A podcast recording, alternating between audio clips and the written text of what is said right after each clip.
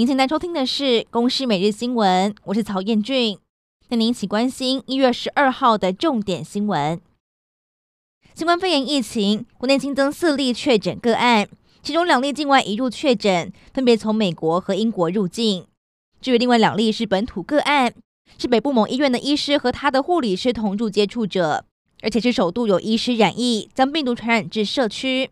指挥中心表示，该名医师个案曾经照顾过新冠肺炎的确诊个案，八号开始陆续出现了咳嗽和发烧等症状，并在十号采检，十一号检出阳性，今天确诊。而这起事件匡列医院接触者四百六十四人都是阴性，社区接触者有五十六人持续采检当中，目前有一人确诊，就是该医师的同住接触者。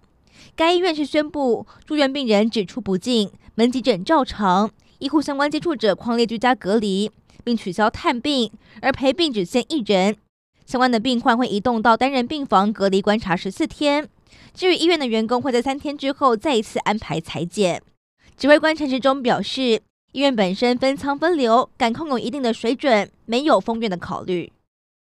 而桃园市政府在指挥中心召开记者会之后，也公布了第一轮疫调足迹。确诊个案曾经在八号、九号期间前往桃园的大江购物中心、星巴克国际店、正宇五金行、桃园国际店等处，其他疫调依然在厘清当中，等指挥中心确认之后再公布。目前相关场域暂时关闭，进行消毒等作业。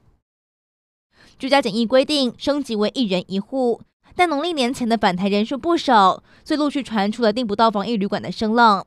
交通部长林佳龙表示，近期会提升防疫旅馆的数量。也会针对返台防疫的家人，有十一家饭店配合推出优惠入住的方案，合计有一点四六万间房。寒流来袭，气象局针对十九个县市发布了低温特报，包含桃园拉拉山、新竹县尖石乡，还有台中的福寿山农场，在今天清晨都出现降雪。尖石乡的后山三个学校——星光、秀峦和玉峰国小，宣布今天停班停课一天。美国国务卿庞佩奥在九号宣布解除美台交往限制，也指出这并非是仓促决定，是经过考量后的结果。而美国驻荷兰大使也以行动响应，邀请我方的驻荷兰代表到使馆会晤。国务院也高调宣布，政军局驻青库珀会在台湾时间十二号清晨在华府和驻美代表肖美琴会晤。友邦帛琉的新任总统惠恕仁即将就职，外交部证实。总统蔡英文指派外交部长吴钊燮担任特使，二十号到二十二号期间将率团前往博流参与，同时也会遵照相关的防疫规定处理。